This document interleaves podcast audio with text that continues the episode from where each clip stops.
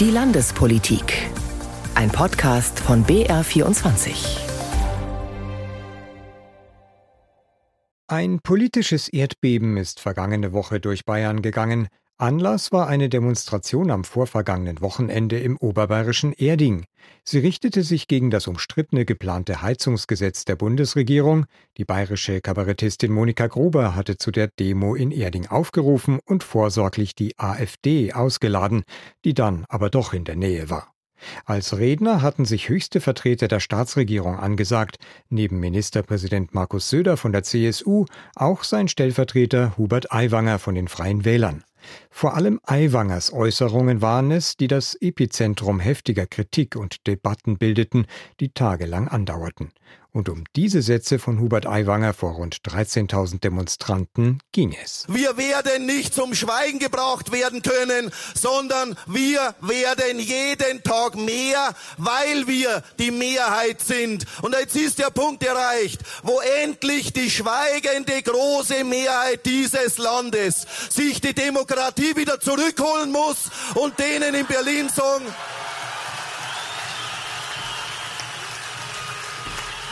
und denen in Berlin sagen, ihr habt wohl den Arsch offen da oben, meine Damen und Herren.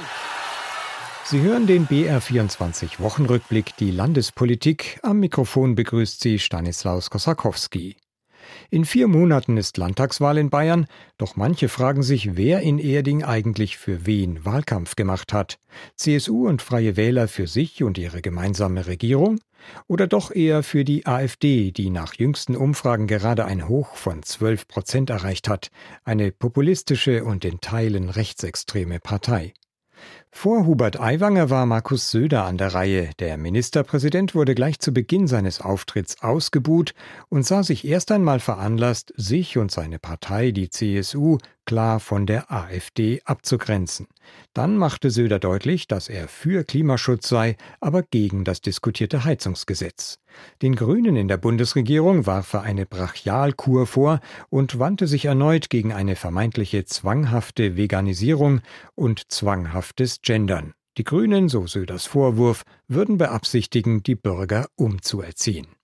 Freie Wählerchef Aiwanger holte zum Rundumschlag gegen die Ampelregierung aus, die er als Berliner Chaoten bezeichnete, die das Land spalten und Eigentum kaputt machen wollten. Seine Ausführungen gipfelten, wie gehört, in der Forderung, die Demokratie zurückzuholen.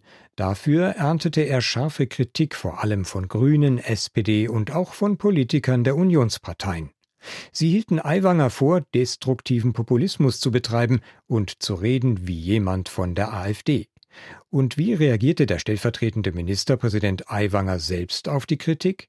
Für den BR-Sender Bayern 2 sprach mein Kollege Matthias Hacker Anfang der Woche mit ihm. Die Demokratie zurückholen, das unterstellt ja, dass die Demokratie weg sei und die Berliner Koalition undemokratisch handle. Herr Aiwanger, am Wochenende in Erding. Da haben sie den politischen Gegnern den Anstand abgesprochen und ja auch die demokratische Absicht verweigert. Sie stellen die These auf, die Demokratie sei geklaut worden. Können Sie nachvollziehen, dass es empörte Reaktionen auf diese Aussagen gibt? Unter anderem auch von der Bauministerin Geiwitz oder auch von Ilse Aigner, der Landtagspräsidentin. Also ich habe mir keine Wort gesagt, dass die Demokratie geklaut worden sei. Das haben Sie jetzt erfunden. Ich habe nur gesagt, die Mehrheit muss sich jetzt die Demokratie wieder zurückholen, beispielsweise bei diesem Thema des Heizungsgesetzes, wo 80 Prozent der Bevölkerung dieses Heizungsgesetz ablehnen, sogar 75 Prozent der Anhänger von SPD und FDP und nur eine knappe Mehrheit der grünen Anhänger ist für dieses Gesetz. Und da sage ich eben, dass das nicht mehr im Sinne der demokratischen Mehrheit der Bevölkerung ist, wenn man gegen 80 Prozent Politik macht und die Leute in Existenzängste jagt und auf die Palme treibt. Da kann man nicht sagen, na ja, wir sind eine demokratisch gewählte Regierung und der Rest interessiert mich nicht. Das kann man zwar tun, aber dann muss ich genauso sagen dürfen, äh, hier wird nicht mehr die Mehrheitsmeinung der Bevölkerung vertreten und deswegen muss sich die Mehrheit Mehrheit der Bevölkerung wieder ihre Demokratie bei diesem Punkt zurückholen und sagen, liebe Leute, schaut mal genau hin, was ihr hier überhaupt beschließt. Aber dafür gibt es ja eben demokratische Wahlen. Sie haben es selber gerade angesprochen und die Berliner Regierung, die Ampelkoalition ist nun mal gewählt worden und der Prozess dahinter ist ja auch demokratisch. Also wo sehen Sie tatsächlich jetzt auch im politischen demokratischen Prozess Probleme? Ja, dann hätte man die ganze Demo nicht machen dürfen, wenn man sagt, es gibt einen Beschluss einer Regierung und damit ist es in Stein gemeißelt, jetzt könnt ihr alle zu Hause bleiben, liebe Bürger. Nein, so funktioniert Demokratie nicht. Äh, am Ende vielleicht können sie das gesetzesmäßig durchboxen, aber dann wird eben die Bevölkerung noch mehr auf die Palme getrieben. Aber Ilse Aigner hat ja zum Beispiel auch gesagt, die Entscheidung muss einem ja nicht passen in Berlin mit dem Heizungsgesetz und trotzdem soll man nicht in Frage stellen, dass diese demokratischen Prozesse stattfinden. Ich habe nicht die demokratischen Prozesse in Frage gestellt. Sie haben gesagt, wir holen uns die Demokratie zurück. Wir, die Mehrheit muss sich die Demokratie an der Stelle zurückholen, weil hier gegen die Demokratie Beschlüsse gefasst sind. Und ich gehe nicht so weit zu sagen, na ja, das ist die gewählte Regierung und die kann jetzt tun, was sie will. Natürlich kann sie die Gesetze durchsetzen. Aber, aber dann sagen Sie ja trotzdem, das dass es gegen die Demokratie geht. Das ist gegen die demokratische Mehrheit der Bevölkerung. Wenn 80 Prozent das nicht mehr mittragen, dann ist es gegen die Mehrheit der Bevölkerung. Und die Mehrheit der Bevölkerung, das ist Demokratie. Die machen damit Politik gegen die Mehrheit. Und natürlich können die das rein staatsrechtlich machen. Aber ich kann mich auch staatsrechtlich hinstellen und kann dagegen demonstrieren und kann dagegen aufrufen, das umzusetzen und kann dafür kämpfen, dass die eben unter Druck geraten mit dieser Position und ihre Gesetze korrigieren müssen. Herr Aiwanger, Sie wenden den Blick jetzt die ganze Zeit zur Bundespolitik nach Berlin und haben auch gesagt sozusagen, man solle jetzt nach Berlin fahren und das erinnert ja schon auch an einen Duktus, der in anderen Ländern ja auch zu Problemen geführt hat, zum Beispiel in den USA. Das kann doch nicht Ihr Ziel sein oder dass wir hier ähnliche Verhältnisse bekommen? Also diese Verhältnisse, die provoziert momentan die Ampel durch diese verfehlte Politik. Wodurch ist denn die Umfrage für die AfD in den letzten Wochen gestiegen? Nicht durch eine Demonstration in Erding, die gab es da noch nicht, sondern weil immer mehr gegen die Mehrheit der Bevölkerung regiert wird, dann werden die Menschen sauer und greifen dann zu radikalen Parteien. Genau das will ich verhindern, genau das müssen wir verhindern. Die Ampel provoziert mit ihrer Politik ein Erstarken der AfD. So schaut es aus. Das ist in Zahlen hinterlegt mittlerweile. Sie haben ja Applaus bekommen von AfD-Anhängern vor Ort. Ist Ihnen das recht? In Erding. Ich habe hab Applaus bekommen von irgendwo 13.000 Menschen und ich habe vorher kein Scannen gemacht, wie viele davon sind grün, rot, schwarz oder sonst wie politisch, sondern das war die Mehrheit der Bevölkerung. Da sind mit Sicherheit auch Linke und Rechte dabei gewesen. Aber ich kann ja vorher nicht sagen. Es war die Mehrheit der Leute, die in Erding vor Ort waren, nicht die Mehrheit genau, der Bevölkerung. Genau, und ich kenne da viele in meinem persönlichen Umfeld, Waldbauern und so weiter, Leute, die in ihrem Leben noch nicht beim Demonstrieren waren. Sehr viele auch aus dem CSU-Milieu, die waren dort und die haben geklatscht und haben ja nicht dafür schämen jetzt, dass ich hier Applaus bekommen habe? Oder was ist denn der Gradmesser mittlerweile? Muss man ausgepfiffen werden, damit man richtig steht? Alexander Gauland von der AfD hat ja mal gesagt, wir holen uns unser Volk und unser Land zurück. Und ein bisschen schwang das ja bei Ihnen auch jetzt mit am Erding da am, bei der Demonstration. Möchten Sie da ins selbe Horn stoßen? Nein, ganz im Gegenteil, aber ich lasse mir auch nicht den Mund verbieten, nur weil ein AfDler vor angeblich sechs Jahren einen ähnlichen Satz gesagt hat, mit irgendwas zurückholen.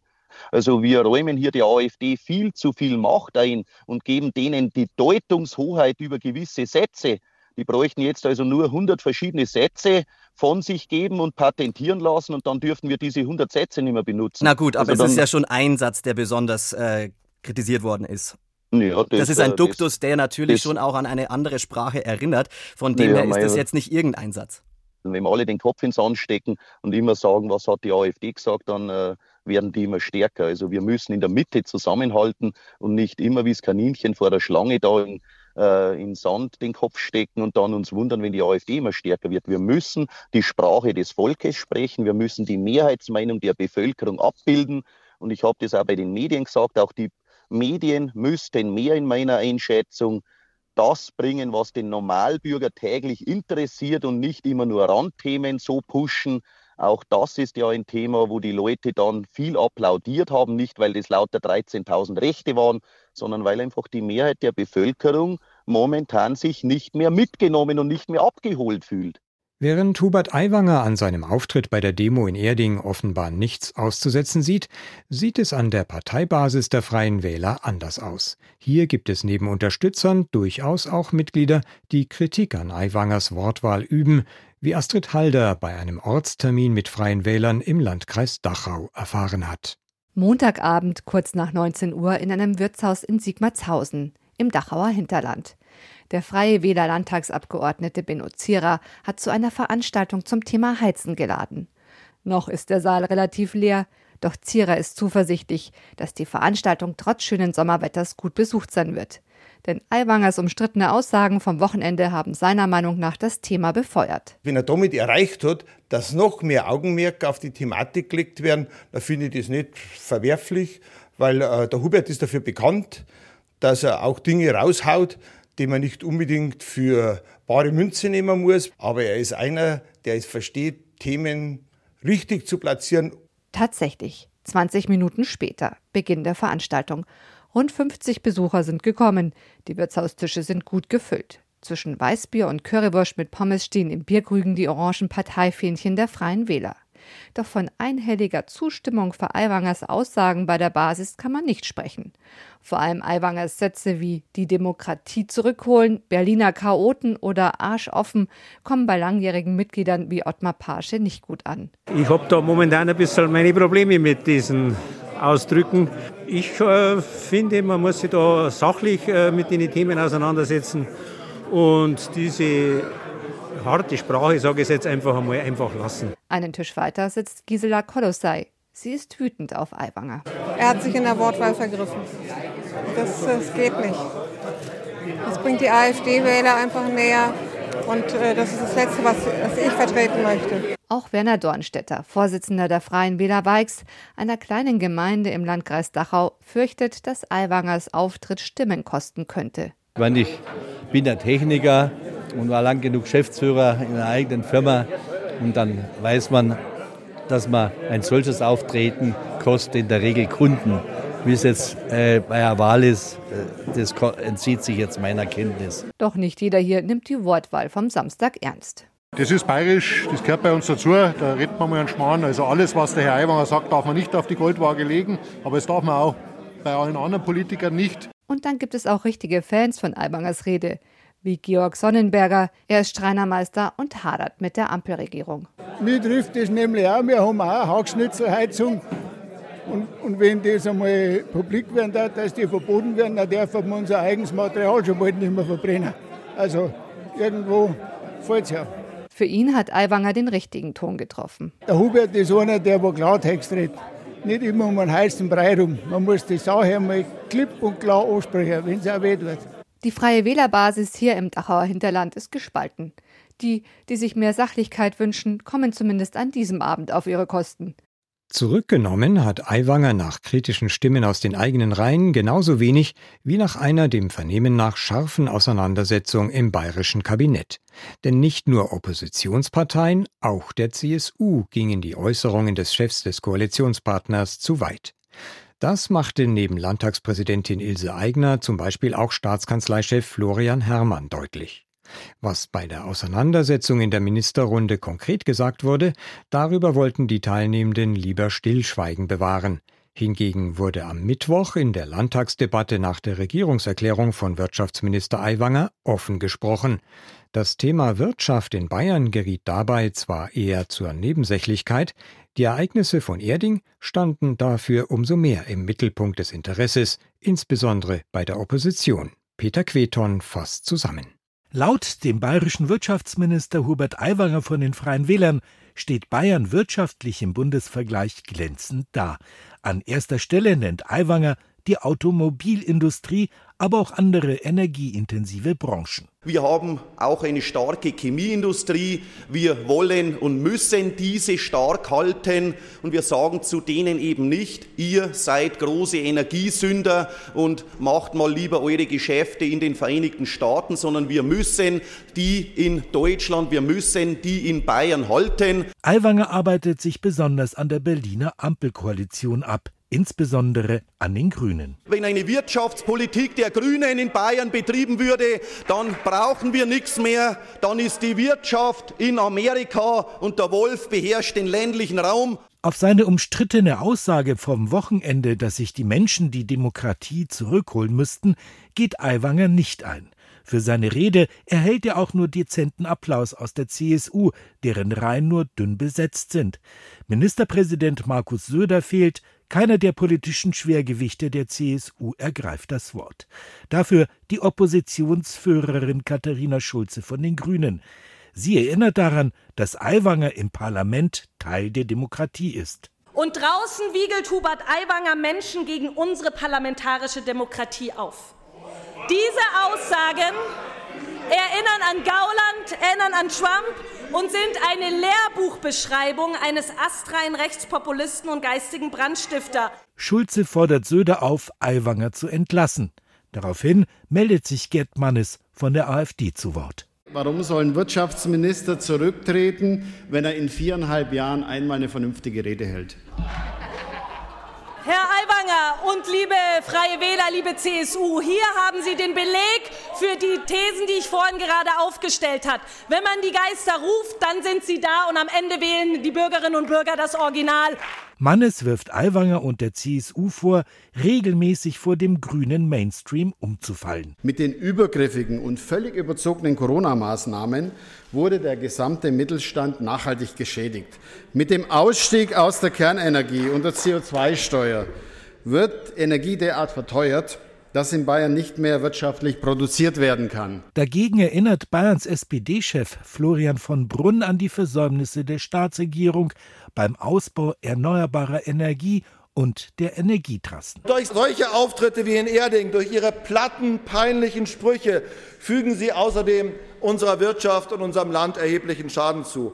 Um es mit ihren eigenen Worten vom Samstag zu sagen, die richte ich diesmal nicht nach Berlin, sondern an Sie. Wenn Sie noch einen Funken Anstand haben, sollten Sie von sich aus von Ihrem Amt zurücktreten. Trotz zahlreicher Aufforderungen ist Aiwanger weder entlassen worden noch zurückgetreten. Und jetzt ein Themenwechsel. Dreimal hat die Staatsregierung das bayerische Polizeiaufgabengesetz in den vergangenen sechs Jahren schon geändert.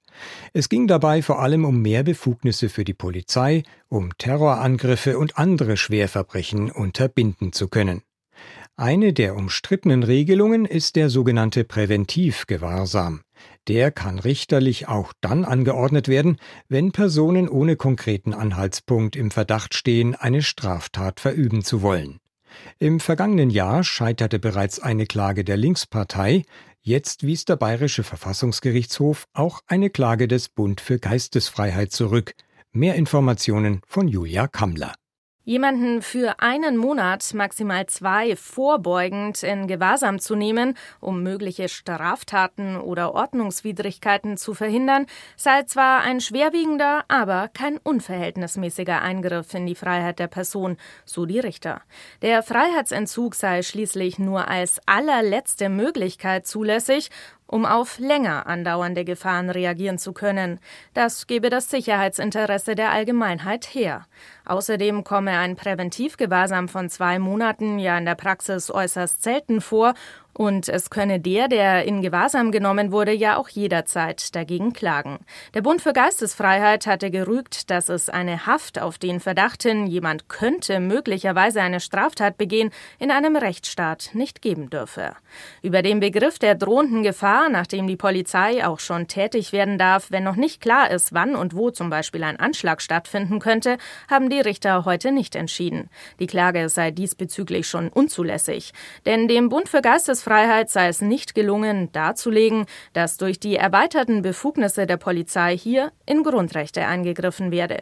Gegen das bayerische Polizeiaufgabengesetz sind noch weitere Klagen vor dem bayerischen Verfassungsgerichtshof anhängig. Wann die Richter darüber entscheiden, ist noch unklar. Die S-Bahn-Stammstrecke in München soll bekanntlich durch eine zweite entlastet werden. 2017 war der erste Spatenstich für das riesige unterirdische Bauprojekt, auf das gerade Berufspendler schon lange warten. Doch in Betrieb gehen soll die zweite Stammstrecke nicht wie ursprünglich geplant nach elfjähriger Bauzeit 2028, sondern erst 2037. Und die Kosten steigen von 3,8 Milliarden auf 7,2 Milliarden Euro. Im Landtag will ein Untersuchungsausschuss aufklären, wie es zu dieser Fehlkalkulation kommen konnte und wer von den politisch Verantwortlichen wann was wusste. Der Ausschuss hatte dazu vergangene Woche Ministerpräsident Markus Söder geladen. Das Gremium befragte ihn sechs Stunden lang und Peter Queton hat die Befragung mitverfolgt. Ministerpräsident Markus Söder, CSU, steht nach wie vor hinter der zweiten Stammstrecke. Für ihn ist es ein Jahrhundertbauwerk, das für Generationen wichtig sein wird. Die zweite Stammstrecke ist für Bayern von ganz entscheidender Bedeutung. Ansonsten droht ein Verkehrsinfarkt. Ansonsten droht eine erhebliche Belastung für das regionale Klima. Deswegen steht die bayerische Staatsregierung hinter der zweiten Stammstrecke. Und Söder fragt, ob es wirklich überraschend sei, dass der Bau teurer werde und die Fertigstellung länger brauche. Söder sieht hier keinen Skandal, sondern eine Herausforderung. Und er stelle sich bekanntlich jeder. Das Land zu beschützen vor Corona, was nun wirklich kein Thema war, in dem sich alle erfreut haben. Eine bayerische Landesbank zu sanieren und zu retten, vor sich fast jeder Finanzminister verhoben hat. Fluthilfen zu organisieren in kürzester Zeit. Also ich stelle mich jeder Herausforderung, wenn sie da ist. Diese im Falle der zweiten Stammstrecke nicht wahrgenommen zu haben und die Öffentlichkeit nicht darüber informiert zu haben, so lautet der Vorwurf der Opposition. Söder macht die Bahn dafür verantwortlich. Sie habe lange keine belastbaren Zahlen präsentiert. Das will Martin Runge von den Grünen so nicht gelten lassen. Es gab immer wieder Ansagen, und zwar nicht nur der Baubegleitung, die ja mit guten Spezialisten besetzt war, sondern auch von der Bahn, dass die Kosten sich deutlich in die Höhe steigern und dass der Zeitplan auch nicht ansatzweise gehalten werden kann. Diese Zahlen waren halt nur noch nicht sozusagen vom Aufsichtsrat der Bahn abgesegnet gewesen. Erst im Sommer 2022 rückte die Staatsregierung damit heraus, dass die Stammstrecke fast doppelt so teuer und mindestens sieben Jahre später fertig wird. Wer aber wusste davon? Wie wurde das Thema im Kabinett behandelt? Fragen, auf die Inge Auris von der SPD keine Antworten bekommen hat. Naja, dass er Gedächtnislücken hatte, damit musste man rechnen, weil das hatten die anderen ja eigentlich auch. Aber die Akten zeigen ja eine ganz andere Situation. Aus den Akten können wir ganz deutlich erkennen, es war bekannt im Verkehrsministerium, in der Staatskanzlei und man hat es eigentlich der Öffentlichkeit halt vorenthalten. Um Söders möglicher Kanzlerkandidatur vor der vergangenen Bundestagswahl nicht zu schaden, vermuten Auris aber auch der FDP-Abgeordnete Sebastian Körber. Markus Söder wollte Bundeskanzler werden und hat die ganzen Alarmmeldungen von seiner äh, Ministerin Schreier liegen lassen. Sie hat eine gute Arbeit gemacht und jetzt wird es halt noch teurer für die Steuerzahlerinnen und Steuerzahler. Völliger Quatsch, sagt Söder dazu. Zu diesem Zeitpunkt habe er sich nicht einmal vorstellen können, Kanzlerkandidat zu werden. In diesem Punkt springt ihm der Ausschussvorsitzende Bernhard Pohl zur Seite. Er ist Abgeordneter von Söders Koalitionspartner, den Freien Wählern. Er hat ja spätestens im April erkennen müssen, dass er als Bundeskanzlerkandidat nicht gefragt ist. Dann hätte er seine Strategie im Mai abrupt geändert. Und tatsächlich hat aber die Bahn ja erst im September 22, also ein Jahr nach der Bundestagswahl, geantwortet. Dann eben mit den von Söder genannten belastbaren Zahlen. Die Frage bleibt offen, ob die Öffentlichkeit nicht früher hätte informiert werden sollen oder gar müssen. Und das war der Wochenrückblick mit Themen aus der bayerischen Landespolitik. Am Mikrofon verabschiedet sich Stanislaus Kosakowski.